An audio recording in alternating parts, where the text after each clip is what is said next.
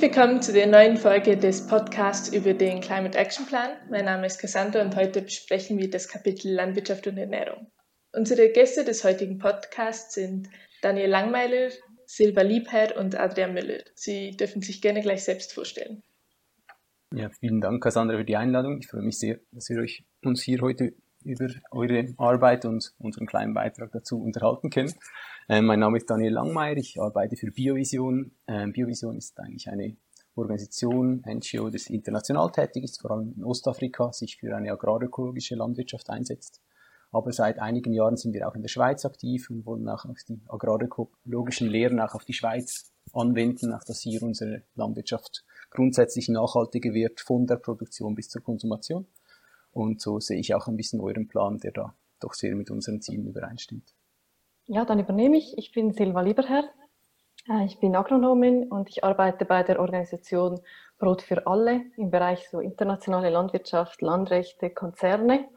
Und was wir machen, ist, wir arbeiten sehr eng mit Bäuerinnen und Bauern und deren Organisationen auch vor Ort im globalen Süden zusammen und wir unterstützen sie, wenn beispielsweise Konzerne ihr ihr Land rauben oder wenn sie die Rechte über ihr Saatgut verlieren, äh, unterstützen wir sie in, ihrem, in ihren Kämpfen, um auch diese Rechte zurückzugewinnen und eine Landwirtschaft so zu betreiben, wie sie, wie sie das wollen und eben auch eine agrarökologische und klimafreundliche Landwirtschaft zu machen. Und ja, daneben bin ich noch in verschiedenen kleinen äh, Gruppen, wie zum Beispiel Multiwatch, die auch auf die Konzerne schauen in der Schweiz und was die eigentlich für einen Einfluss haben auf die globale Landwirtschaft. Gut, ähm, ich bin Adrian Müller. Ich arbeite am Forschungsinstitut für biologischen Landbau FIBEL und am Institut für Umweltentscheidungen der ETH Zürich. Das FIBEL äh, selber deckt ja alles ab, quasi von sehr äh, naturwissenschaftlicher Grundlagenforschung, Bodenbereich bis zu Beratung im Bereich Bio und auch quasi Richtung Agrarökologie. Also wir, wir forschen nicht nur zu Bio, wie es zertifiziert wird äh, und sind darin dann auch global tätig, auch in der Schweiz tätig und so weiter. Und ich selber befasse mich vor allem mit Klimaschutz in der Landwirtschaft, vor allem Minderung, aber auch Anpassung mit Fokus auf Biolandbau und auch ein bisschen auf Klimapolitikinstrumente in der Landwirtschaft. Was passt da und was passt da nicht? Vielen Dank und danke jetzt schon mal, dass Sie heute alle hier sind. Der Landwirtschaftssektor ist einer der Hauptverursacher von Treibhausgasemissionen in der Schweiz. Deshalb und weil wir in der Schweiz gute Voraussetzungen haben, dem entgegenzuwirken, ist das Ziel, die Landwirtschaft und den Nahrungsmittelverbrauch der Schweiz ökologischer und gerechter zu gestalten.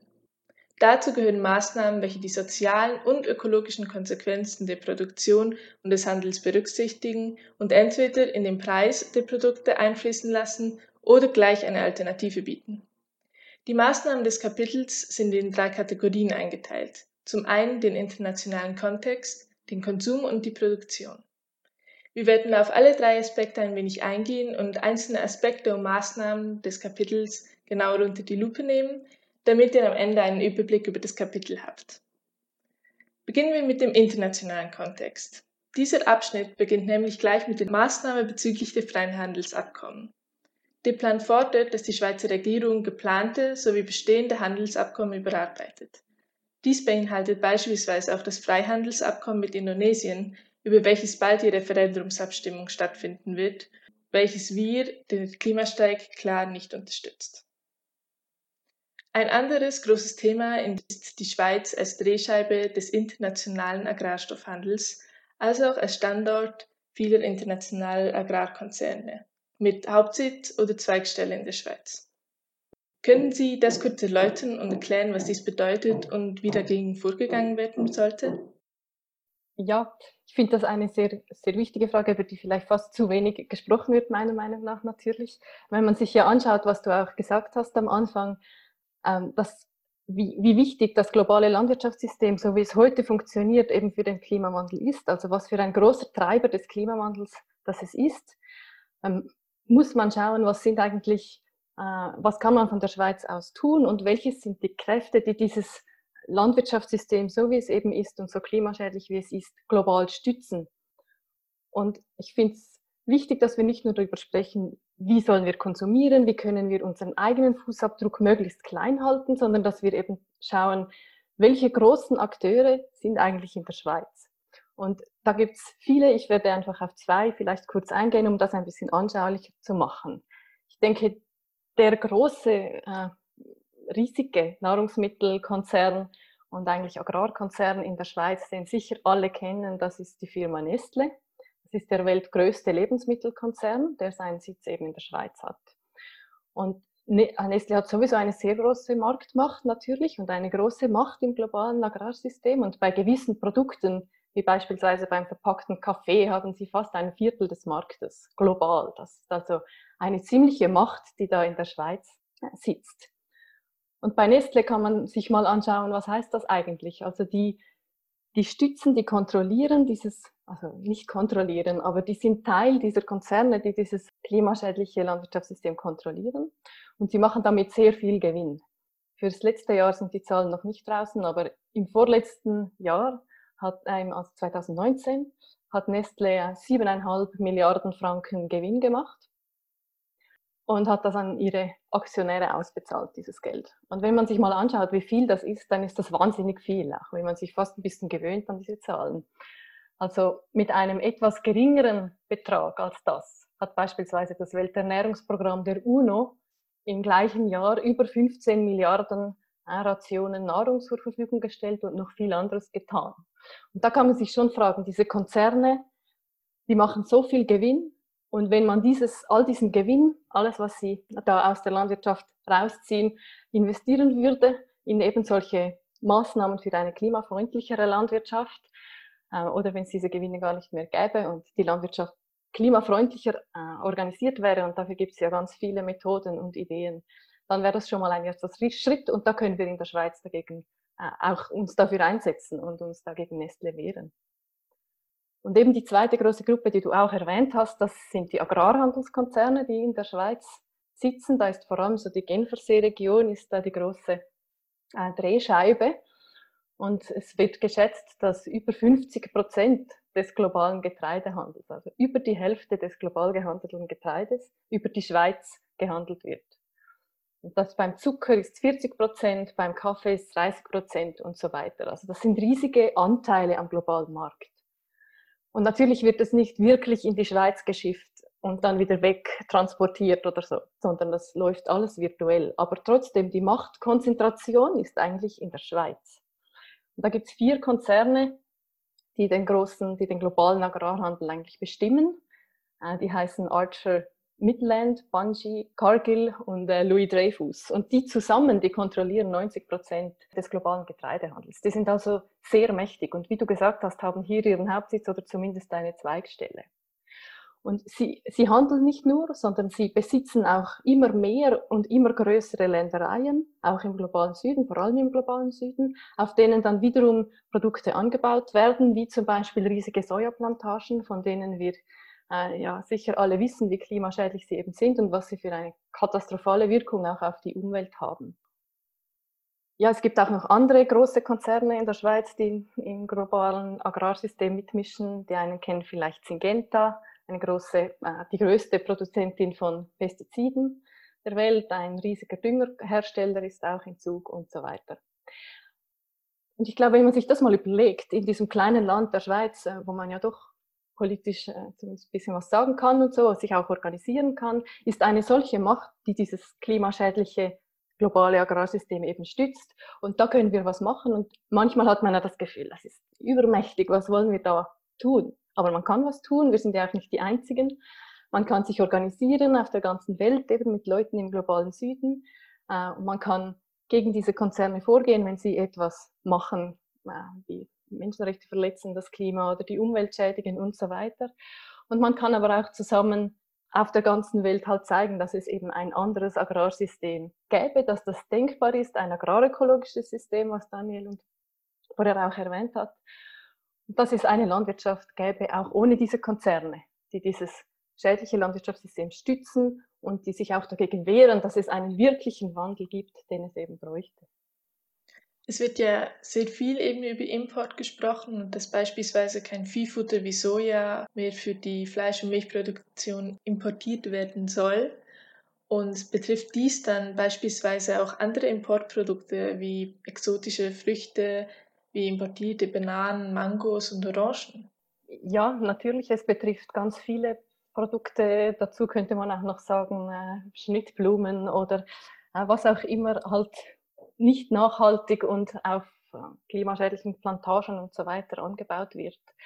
Aber es betrifft auch nicht alle Produkte. Also ohne jetzt da im Detail über verschiedene zu sprechen, kann man sich sicher vorstellen, dass zum Beispiel exotische Trockenfrüchte nachhaltig produziert hierher gebracht werden. Also ich, es ist sicher denkbar. Und ich glaube aber, dass man sich wie nicht so eben konzentrieren darf auf diese einzelnen Produkte und wer kauft was, sondern was du auch am Anfang erwähnt hast mit diesen Freihandelsabkommen zum Beispiel. Das ist eben gar nicht mehr, dass man keine solche Freihandelsabkommen mehr macht, dass es überhaupt nicht mehr möglich ist, dass diese Produkte, die so problematisch sind, sei es Palmöl, Soja, Früchte, so in die Schweiz kommen und so billig sind. Das ist schon ein, ein riesiges Anliegen. Also die Landwirtschaft ist verantwortlich für etwa 80 Prozent der globalen Abholzung. Das ist krass, das ist eine große Zahl und da muss man was tun. Aber eben, ich glaube eher systematisch gegen Freihandelsabkommen und so weiter und weniger auf der Produkteebene.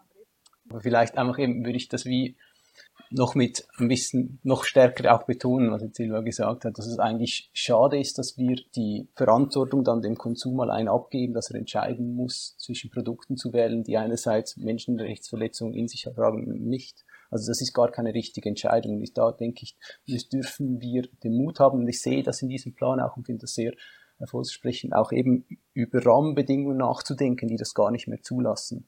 Und das ist ein ganz wichtiger Input, der diese Klimaaktionsplan macht, dass es einfach gewisse Dinge gibt, die wir nicht mehr wollen.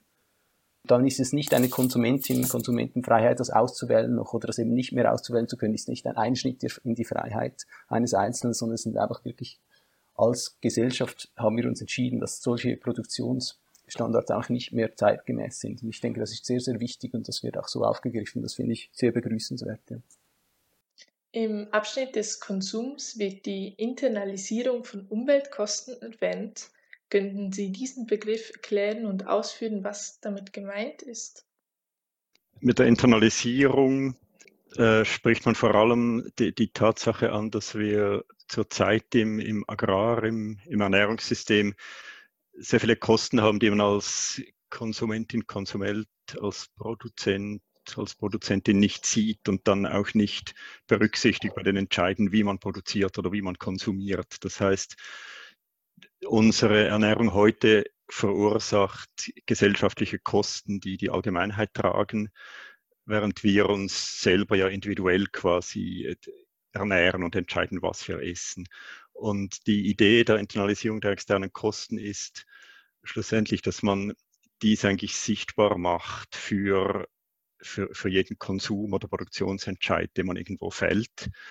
Und das kann man eigentlich auf verschiedener Ebene machen. Wenn man jetzt sehr von, vom Wirtschaftssystem herkommt, also Internalisierung externer Kosten ist eigentlich ein, ein sehr volkswirtschaftliches Konzept, also dass man quasi richtige Preise ausweist und wirklich alle Folgen des Handelns quasi über die Preise versucht zu berücksichtigen, also dass man etwas, was halt viel teurer ist für die Gesellschaft als heute eigentlich, weil man eben nicht dafür bezahlt, dass man dafür dann bezahlt, sei es eben zum Beispiel über Emissionen von Treibhausgasen, was quasi ohne CO2-Steuer gratis ist oder so.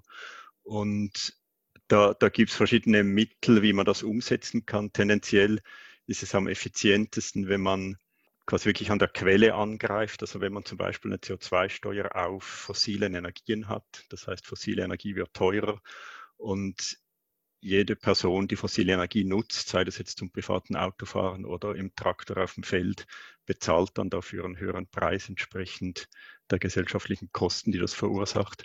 Oder auch bei Nutzung von Stickstoff was einerseits eine starke Klimawirkung über Lachgasemissionen hat in der Landwirtschaft, aber auch Biodiversität und so weiter, dass man, wenn man irgendwie externe Stickstoffquellen nutzt, also sei es Dünger, sei es in Futtermitteln und so weiter, dass man dafür quasi den, den wahren Preis, den das für die Gesellschaft verursacht, bezahlt. Und das wäre quasi wie produktionsseitig. Man kann das auch konsumseitig ansehen, dass man wie versucht, Konsumentinnen und Konsumenten über diese Internalisierung offenzulegen, was es eigentlich kostet, was man konsumiert. Da gab es diese Aktion des Pennymarkts in Deutschland, die mal versucht haben, das zu, zu berechnen oder berechnen zu lassen, wie viel würden eigentlich unsere äh, die, die Hühnerbrüstchen oder die Bananen oder so kosten und dann war da quasi der reale Preis im, im Laden und daneben war etwas, was zwei bis dreimal so hoch war, um zu sagen, das sind jetzt wirklich die gesellschaftlichen Kosten. Und dort kann es quasi als, als Informationsinstrument auch wirken. Und das ist ein denke ich, sehr wichtiges Prinzip, was auch gut ist, dass es in diesem Klimaaktionsplan prominent erwähnt wird, also dass man diese Internalisierung der externen Kosten dort, wo es mit sinnvollem Aufwand an Daten äh, und, und quasi auch von der Sache her effektiv umsetzbar ist, dass man das mal sicher umsetzt. Und einerseits sind das eben gewisse Steuern auf Produktionsmitteln äh, in die Richtung gehen, aber auch ein Abbau von Subventionen, die quasi schädliche Praktiken fördern, also dass man da quasi wirklich eine, eine Kostenwahrheit etabliert. Ich kann sonst ganz kurz noch darauf aufbauen, was mir besonders wichtig ist bei diesem Thema, dass das auch mir eigentlich auch am Herzen liegt, weil eben, man spricht immer, der Markt wird richten, aber wenn der Markt nicht mal mit richtigen Informationen arbeiten kann, dann geht das sowieso nicht.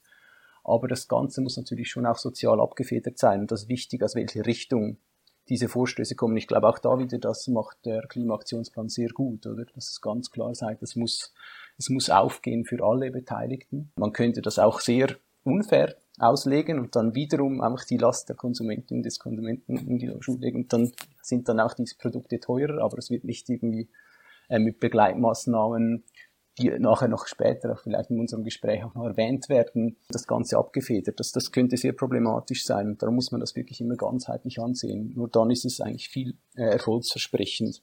Und für mich, denke ich, ist es in diesem Zusammenhang, ähm, gibt es eine Tendenz, eben das alles, all die Probleme, die wir haben, wirklich an den Konsum abzuschieben. Und da ist es wichtig, dass ein Aktionsplan wie dieser da ein bisschen dagegen hält, hält und sagt, ja, ähm, es gibt große Herausforderungen, aber die müssen eben von Produktion und Konsumseite und der Politik und allem zusammengedacht werden. Und das ist bei diesem Thema der Internalisierung sehr schön erkennbar. Und ich denke, da, da sind vielversprechende Maßnahmen drin, die eben das umgehen, dass es dann einfach heißt, ja, dann muss halt der Einzelne mehr bezahlen. Das finde ich sehr wichtig. Ja. Und dass es auch einfach Dinge gibt, die, die verboten werden müssen und, und nicht einfach verteuert, oder? Das kommt auch noch dazu. Vielen Dank. Der Plan schlägt weiter vor, dass verschiedene Bundesämter einen Ernährungsplan entwerfen, der der Gesellschaft eine zugleich gesunde und klimafreundliche Ernährung bietet. Könnte jemand ein paar Aspekte erläutern, die in diesem Plan eine Rolle spielen sollten?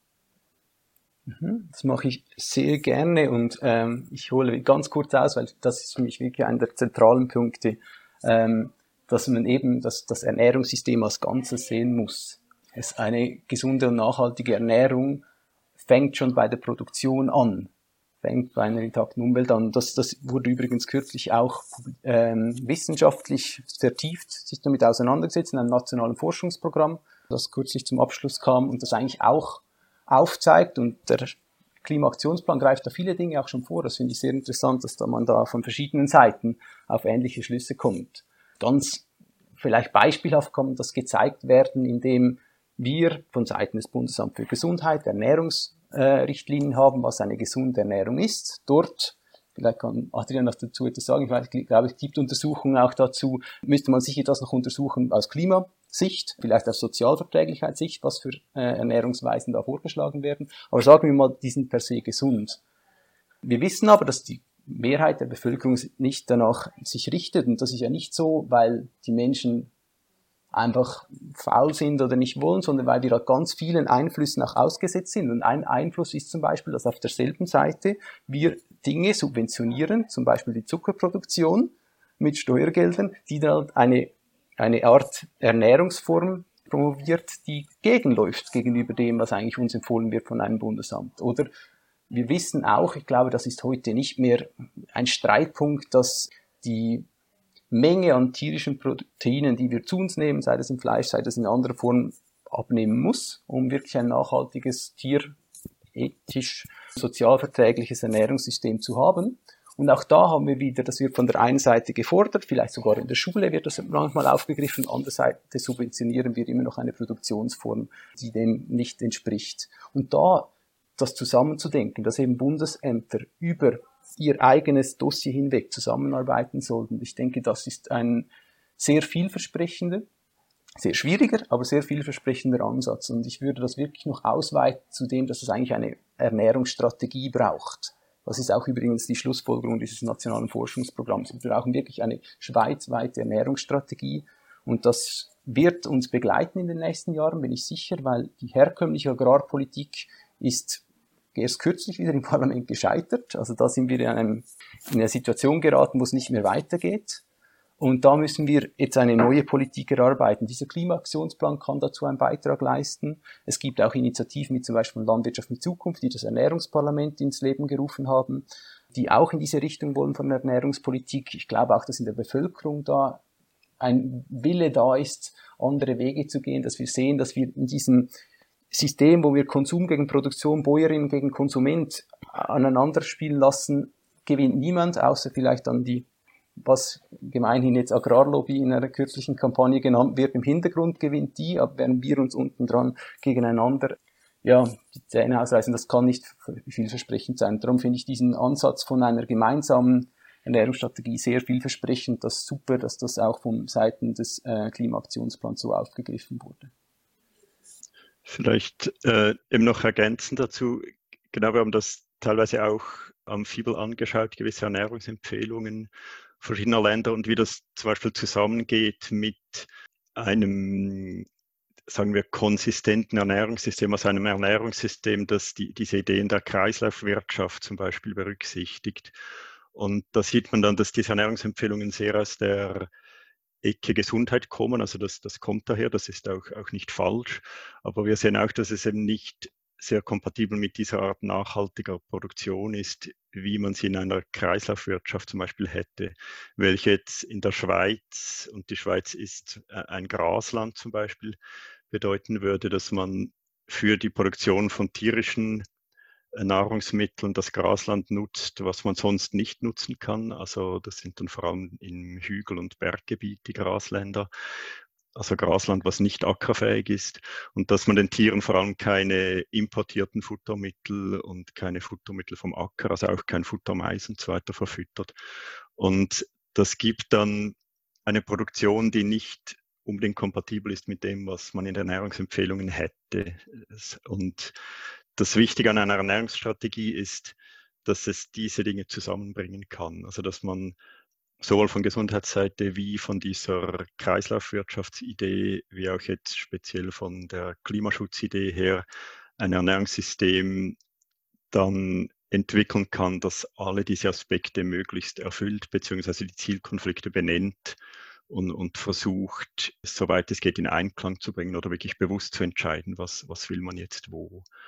Und eben wichtige Aspekte dabei sind, die, die Rolle der Wiederkäuer in, in der Schweiz im Ernährungssystem versus die relativ hohen Klimaemissionen der Wiederkäuer, die Gras fressen. Das, das ist ein Zielkonflikt, den wir haben und diese Aspekte kann man mit, einem, mit einer wirklich durchdachten Ernährungsstrategie eigentlich aufnehmen und dann wirklich versuchen, gut zu entscheiden. Und zusätzlich auch noch zu schauen, dass sich dann alle das auch leisten können, was man empfiehlt und das ist keine Frage des des Geldbeutels ist, ob man sich so ernähren kann, wie dieser Plan das vorschlägt oder nicht. Und für die Umsetzung sollen eben obligatorische Kurse für Köchinnen und Köche und Gastrobetreiber und Gastrobetreiberinnen geben, in welchen über die Zusammenstellung eines nachhaltigen Gerichtes sowie über die Zusammenarbeit mit geeigneten Lieferanten gelehrt werden soll. Denken Sie, solche obligatorischen Kurse wären auch für die Gesamtheit der Gesellschaft eine gute Idee auch ihnen den geeigneten Umgang mit der Ernährung näher zu bringen? Oder wie soll der Plan der Bundesämter sonst an die Leute gelangen? Ja, also ich, ich finde das einen interessanten Ansatz. muss dann auch immer, im, es ist, wird sehr schnell dann ähm, auch in einer politischen Diskussion halt vom Paternalismus gesprochen, dass dann der Staat einem zu viel vorschreibt und so. Aber ich denke schon, dass wenn wir sehen, wie Kochbücher florieren, was für, wie viele Insta-Accounts ähm, sich nur um Essen fotografieren handeln und, und, und. Also da ist ein sehr großes, ja, Wissensdurst auch hier. Und wir sehen das auch bei uns bei Biovision. Wir haben seit mehreren Jahren die Ausstellung Clever, die nachhaltigen Konsum näher bringt in die Schule mit Ausstellungen und das, die Nachfrage ist immens nach solchen Sachen. Ich befürworte das auch, aber es soll wieder in einem Teil eines größeren Plans sein. Äh, auch wieder mit dem vorher Gesagten schon, oder? Es soll nicht einfach die ganze Last auf Seiten Konsum liegen, weil manchmal ist es einfach so, dass ich zwar weiß, dass dies jetzt besser wäre, aber eben dann ist es vielleicht teurer oder dann haben wir halt verlernt, mit äh, Hülsenfrüchten äh, zu kochen und dann muss ich das irgendwo lernen und das über die Schule zu machen, also die Frage war jetzt eben gesamtgesellschaftlich solche Kurse und ich denke, die Schule wäre da ein sehr guter Ansatz, dort das zu machen, einzubringen. Ich weiß nicht, wir haben wahrscheinlich ein bisschen verschiedene Generationen, aber in der Schule gibt es dieses Tip-Top, äh, wo man kochen lernt und es gibt jetzt eine grüne Version von dem. Also solche Sachen finde ich, finde ich sehr spannend, oder? Und wenn man das dann sogar noch einbetten kann, ein bisschen in Nahrung, wie Nahrung entsteht, entsteht und wie es angebaut wird, ein bisschen grundsätzlicher auch debattieren, vielleicht sogar solche Zielkonflikte, die Adrian angesprochen hat, der nächsten Generation von Anfang an schon mitzugeben, um so ein bisschen eben wieder dieses Konsum gegen Bäuerinnen, Bauern, das ein bisschen aufzuweichen, da mehr Gemeinsamkeit zu sehen, würde ich das eigentlich sehr spannend finden, ja. Ich finde das auch einen spannenden Ansatz und dazu also zusätzlich fände ich auch gut für quasi die Ausbildung im Alltag, dass wenn man äh, Lebensmittel einkaufen geht und man weiß jetzt nicht genau so informiert, was genau ist Saison und was wäre klimafreundlich und was nicht. Es wird einem mehr schwer gemacht, in den Supermärkten zu erkennen, was jetzt gut wäre zu kaufen. Und da wäre sicher auch eine große Möglichkeit, um die Leute, äh, es den Leuten einfacher zu machen und auch zu informieren, was eigentlich jetzt eben zum Beispiel Saison ist und was nicht. Man muss ja nicht unbedingt eigentlich als Ziel, dass man nicht zum Experten oder zur Expertin werden muss, um sich richtig zu ernähren. Wenn Sie darüber sprechen, dass es den einzelnen Haushalten einfacher fallen soll und allgemein eine gemeinschaftlichere Sache werden soll, können Sie sich dann sogar vorstellen, dass es einen allgemeinen Umschwung geben wird und die Zubereitung der Mahlzeiten weniger eine Aufgabe der einzelnen Haushalte, sondern vielmehr eine Aufgabe von staatlichen Institutionen werden wird, welche dann gesunde und klimafreundliche und bezahlbare Mahlzeiten für die gesamte Gesellschaft anbieten wird. Ich kann äh, was dazu sagen. Ich finde das irgendwie einen äh, interessanten Vorschlag, so ein ziemlich neu. Ähm, ich bin nicht sicher, ob jetzt der Staat das übernehmen muss oder ob man sich vorstellen kann, dass so Gemeinschaften, Nachbarschaften sowas übernehmen und eigentlich gemeinsam kochen oder sich mit dem Kochen absprechen. Ich denke, das könnte sicher sehr viel beitragen, auch zum Beispiel beim, beim Thema Vermeidung von Food Waste. Äh, ich, man könnte das sicher ausprobieren, gibt es ja zum Teil auch schon. Und ich finde das auch aus feministischer Perspektive einen interessanten Vorschlag, muss ich sagen, dass man ein bisschen wegkommt von äh, davon, dass man alles unbedingt in, in einer Kleinfamilie, wo ja oft dann die Mutter halt immer noch äh, den Hauptteil der Hausarbeit macht, dass man da wegkommt und sich eigentlich sowohl nachhaltigere wie auch eigentlich gerechtere oder neuere Modelle überlegt. Eben dort würde ich dann sagen, muss man schon schauen, dass man bei der Freiwilligkeit bleibt. Äh, ich denke jetzt einfach, wie, wie gut schmeckt so ein, so quasi, wenn man oder dass man da nicht quasi staatlich verordneten Kantinenfood erhält oder sowas. Und also ich denke, man soll wirklich Möglichkeiten schaffen, um natürlich all diese Arten umsetzen zu können. Aber da, ich bin da auch immer ein bisschen sehr skeptisch im Hinblick darauf, wie viele Leute interessieren sich wirklich dafür und, und müssen sie sich dafür interessieren. Und ich finde es wichtig, dass man dieses Angebot fördert und eben zum Beispiel mit obligatorischen Kursen in der gesamten Bevölkerung, das fände ich schwierig, aber definitiv in, in der Schule, also wenn man Hauswirtschaftslehre hat in der Schule, dass man da nicht nur lernt, wie man Fleisch kocht, sondern eben gerade auch lernt, wie man ohne Fleisch kocht und in der Ausbildung der Köchinnen und Köche und so weiter, dass man das klar dort platziert, dass man Möglichkeiten schafft für solche ge gemeinschaftlichen quasi Ansätze. Dort war auch noch die Frage, ist es wirklich klimafreundlich oder nicht? Also da, da, muss man dann noch schauen, welche, welche Probleme löst man damit. Aber dass man auch halt ein klimafreundliches, gesundes Ernährungssystem und, und quasi ein, ein bezahlbares Ernährungssystem für die ermöglicht, die sich eigentlich nicht für Ernährung interessieren. Das finde ich auch noch wichtig. Also es muss relativ einfach auch irgendwie gehen. Und deshalb sind auch wirklich diese gesetzlichen Vorgaben wichtig, dass man gewisse Dinge halt, eben mit dem Preis ist immer so eine Frage wegen der Gerechtigkeit, aber also die Internalisierung der externen Kosten ist sicher ein, ein erster Schritt in die Richtung. Man kann auch noch mal, mal wieder überlegen, wie viel unseres Haushaltsbudgets geben wir aus für Ernährung heute. Das sind, glaube ich, unter 10 Prozent. Wie viel gaben wir dafür aus in den 60er Jahren? Also so eine Relation kann man auch mal wieder sehen. Äh, was sind wir eigentlich bereit für Ernährung zu bezahlen? Sieht es eine spannende Frage, wenn alle drei von uns etwas sagen wollen das von Adrian ganz kurz noch, was du sagst, das ist wichtig. Das finde ich auch. Wir müssen schon sehen, dass wir heute substanziell weniger ausgeben für Lebensmittel, aber auch wieder erklärbar zum Teil, dass wir natürlich in Konsumgesellschaften zu Hause sind, wo vielen von uns von Anfang an mitgegeben wird, dass Konsum uns irgendwie glücklich macht und uns Dinge gibt, die wir sonst nicht haben. Es gibt auch wieder Zwänge und da mit umzugehen ist sicher schwierig, aber persönlich habe ich für mich auch entschieden, dass ich sicher eigentlich eher will mehr für Lebensmittel ausgeben als weniger, weil es auch für mich eine persönliche, ja, sehr wichtig ist, aber eben wie mit denen umgehen, die vielleicht andere ähm, Wertvorstellungen haben. Das ist sicher eine demokratische Herausforderung auch. An dieser Idee, die hier jetzt angesprochen wird, mit diesem zentralisierten Herstellung von Mahlzeiten, finde ich noch spannend, weil es die Diskussion, in die Diskussion etwas Wichtiges einbringt, nämlich der Staat als Akteur und der Staat auch als Einkäufer oder als Einkäuferin weil das wird vielfach vergessen. Oder in der Diskussion ist auch wieder, sagt die Bäuerin, ja, der Konsument kauft mir die Dinge nicht ab und dann mache ich nicht Bio. Aber eben, wir haben eine riesen Kraft an, an, an finanziellen Mitteln innerhalb des Staates, die wir auch nutzen könnten, diesen Umschwung oder diese Transformation hin zu einem nachhaltigen jetzt Ernährungssystems, da ein bisschen das zu unterstützen. Wenn wir nur schon denken, wenn alle Rekruten sich würden nachhaltig ernähren, wenn dort nur noch Bio in der Kaserne äh, ist ja schon grün, der, die grünen Ferien, also dann warum nicht auch dort? Also es, da gibt es ganz viel, das man mitdenken könnte. Und ich denke, diese Frage, dieser Vorschlag erlaubt uns da auch ein bisschen weiterzudenken. Das finde ich sehr spannend. Und andere Länder wie Dänemark, also gehen da schon äh, spannende Wege. Kopenhagen hat, wenn ich mich richtig erinnere, 90 Prozent Bio in den öffentlichen Einrichtungen. Also da ist sehr viel mehr möglich, als in der Schweiz zurzeit passiert. Und gerade solche Vorschläge erlauben uns auch ein bisschen über den Tellerrand zu schauen und, und spannende Sachen zu denken. Ja, das Stichwort Food Waste ist vorhin schon gefallen. In, in dem Kapitel gibt es einige Maßnahmen, welche unter anderem bereits in der Produktion dem Food Waste entgegenstehen sollen. Könnte da jemand ein bisschen genauer darauf eingehen? Es ist ein, ein wahrer Maßnahmenkatalog, ähm, der äh, da zusammengekommen ist im Food Waste. Zeigt vielleicht auch, wie das im Moment ein bisschen auch ein populäres Thema ist. Das widerspiegelt sich auch in diesem Klimaaktionsplan. Ich denke, es ist auch ein wichtiges Thema.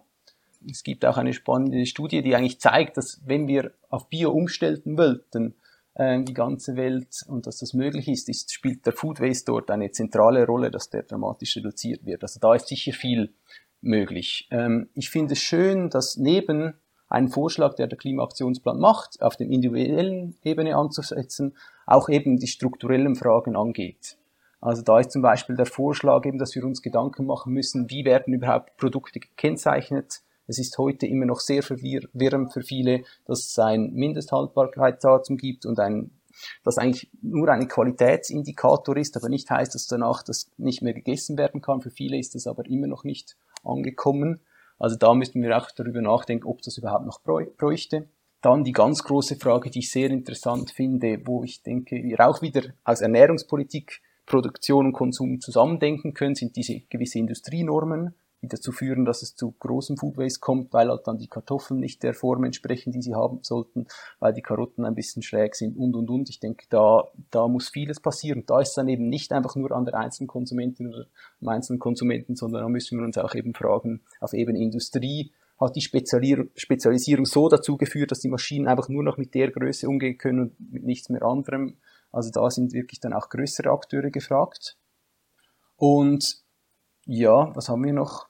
Na, ich denke, das, das sind so die, glaube ich, die wichtigsten Punkte. Und eben, wie gesagt, wirklich die Betonung, es bringt den Einzelnen, die Einzelnen aufzuklären, aber es sind wirklich auch strukturelle Fragen, die mitgedacht werden müssten bei, beim Thema Food Waste. Und das zeigt eigentlich der Plan relativ gut auf.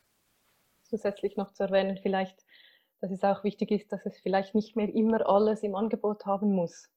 Also ist ja auch eben, vor allem wenn man sich ein bisschen auskennt und, und kochen kann, ist ja auch möglich, mit dem halt was zu kochen, das es hat, auch wenn es mal das nicht hat, was man jetzt äh, halt gerne haben möchte. Und dass diese äh, Diversität ist halt einfach, es hat einfach bei uns immer alles in allen Geschmacksrichtungen und Größen und alles. Das führt natürlich auch zu sehr viel Food Waste, der dann fast unvermeidbar wird. Und da denke ich, muss man vielleicht auch umdenken.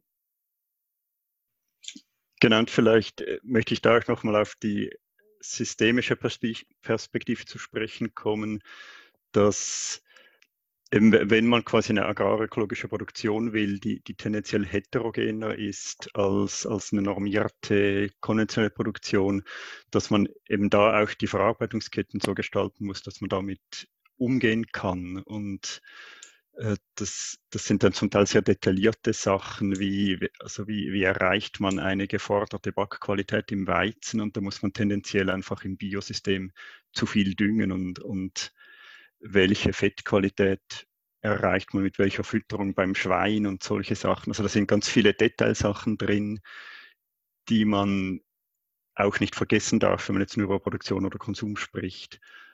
Bis hin zu und, und da kommt wieder die Verfügbarkeit zur Sprache, dass je nachdem Bioprodukte sind weniger gut lagerbar, auch weil man sie weniger gut schützen kann beim Lagern.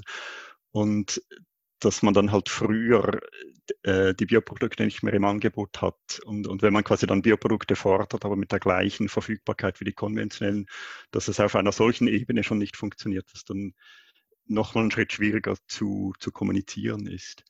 Bis hin zu wie diese Systeme organisiert sind. Zum Beispiel beim, beim Brot oder bei diesen Backwaren gibt es, glaube ich, solche Vereinbarungen zwischen den quasi Detailhändlern und den Lieferanten, dass alles, was nicht verkauft wird, geht zurück und das Risiko tragen quasi die Lieferanten. Und das triggert natürlich einen, einen, Ansatz, dass man möglichst, dass man eher zu viel im Laden hat, weil den Rest kann man gratis zurückschicken. Und wenn man das quasi wie umkehren würde, dass die Detailhändler dafür dann bezahlen, also da, dass man eine andere Relation hat, aber das hängt natürlich stark mit der Marktmacht zusammen, würde das schon mal anders aussehen, weil die Anreize wieder anders wären. Also da, da gibt es sehr viele Detailsachen, die man anschauen muss, an denen aber man aber auch schrauben kann und die sicher einiges bewirken würden. Welche Maßnahme oder welchen Aspekt finden Sie persönlich sehr wichtig oder längst überfällig? Dann beginne ich wieder. Ja, es ist auch ein bisschen äh, etwas Abschließendes, was ich sagen möchte, aber auch was ich nochmal betonen will. So. Also ich, ich habe jetzt auch in Vorbereitung auf dieses Gespräch diesen Climate Action Plan nochmal angeschaut, nicht alles gelesen. Das ist ja einfach ein wahnsinniges Dokument. Also ich bin, ich finde es wirklich mega beeindruckend, die vielen Themen, die da drin sind, die vielen Leute, die da mitgearbeitet haben, die vielen, vielen, vielen konkreten Vorschläge, die wirklich einen, also die es möglich machen würden, eine äh, klimafreundliche, gerechte, soziale Gesellschaft zu haben. Und was ich das Wichtigste finde und was man einfach nicht vergessen darf, finde ich, wenn jetzt all diese Leute kommen, die sagen, ja, das ist natürlich viel zu, das und das, diese Maßnahme, die ist zu radikal und das geht auch nicht und wir versuchen das ja schon, aber so schnell geht das nicht, dann finde ich, man muss sich einfach fragen, ja, warum geht das nicht? Also es ginge und dieser Climate Action Plan zeigt das, man könnte es machen und zwar könnten wir jetzt beginnen und es wäre möglich und es würde den Klimawandel einschränken, das ist ganz klar. Und da denke ich eben, man muss schauen, warum, warum macht man das nicht schon lange? Dass man schaut, wer hat eigentlich Macht und in der Land, im Landwirtschaftsbereich, welche Firmen profitieren von diesem System, das jetzt ist und welche Firmen möchten es, nicht nur Firmen, welche Interessen, welche äh, mächtigen Akteure und welche auch Systeme und Strukturen profitieren davon, dass es eben so bleibt, wie es ist. Und sie werden alles machen, um das zu verlangsamen. Und dass man sich das anschaut und auch ja, klar politisch bleibt und versucht, das wirklich umzusetzen, diese, diese so vielen Maßnahmen und Vorschläge und diese Fülle an Ideen und Möglichkeiten, die dieser Climate, Change, äh, Climate Action Plan aufbringt. Ja, ähm, was ich immer betonen möchte, ist einerseits, dass wir, also ganz wichtig fände ich, dass wir wirklich mal lernen, eine suffizientere Gesellschaft zu werden. Und da weiß ich aber nicht, wie das geschehen soll. Also da, aber das als Leitidee. Und aber parallel dazu, wo, wir wissen, was eigentlich geschehen kann, dass, dass wir dort die großen Hebel angehen, und nicht zu viele aufs Mal, je nachdem. Und in der Landwirtschaft wäre das ganz klar, die, dass die Stickstoffinputs einfach runterkommen müssen. Wenn, wenn man in der Landwirtschaft schafft, weniger Stickstoff zu haben, löst man relativ viele Probleme. Und wenn man dann noch auf fossilen Energien äh, die CO2-Emissionen, also das quasi runterkriegt, dann hat man bezüglich Klimawandel schon relativ viel erreicht. Und dass man auf diese Aspekte fokussieren kann, also wirklich diese großen Hebel. Und was da gleich wieder zu sagen ist, man muss es eben wirklich auf Systemebene anschauen. Das Beispiel wäre eine CO2-Steuer auf Fleisch, was ich zum Teil heikel finde, weil das eben gerade die Wiederkäuer quasi bestrafen würde. Andererseits ist eine Reduktion der Stickstoffimporte über die Futtermittel wäre etwas, was auch die Wiederkäuer, die Grasland fressen, fördern würde. Also da wirklich den richtigen Hebel auch erwischt. Und ich denke, wenn man mal beginnt mit diesen großen Hebeln zu arbeiten, dann kommt man schon weit. Und das Dritte neben dieser Vision von Suffizienz, neben den großen Hebeln, ist natürlich, dass man Verlagerungseffekte vermeiden muss. Und da kommt man wieder zum Handel. Denn es bringt nichts, wenn wir eine, eine schöne Landwirtschaft in der Schweiz haben und dann aber einfach das Fleisch, was wir nicht mehr produzieren, importieren. Also da muss man natürlich dann schon auch Maßnahmen haben, dass das nicht passiert. Ich kann mich sowohl Silva als auch Adrian sehr anschließen und würde wie zwei Aspekte betonen. Ähm, einerseits eben, was ich schon mehrmals gesagt habe, ist es, was ist wirklich diese, dieser ganzheitliche Ansatz, der, der so wichtig ist. Äh, einfach eben, die Ernährung ist nicht einfach nur der Konsum von Lebensmitteln, ist auch nur die Produktion von Lebensmitteln, es ist wirklich alles. Es fängt von der Heugabel bis zur Essgabel und wenn man sogar eigentlich vom, vom Saatgut, was wir gar nicht darüber gesprochen haben, es fängt schon dort an, oder? Also es ist wirklich ein riesen Themenkomplex und der kann nur ganzheitlich angegeben werden.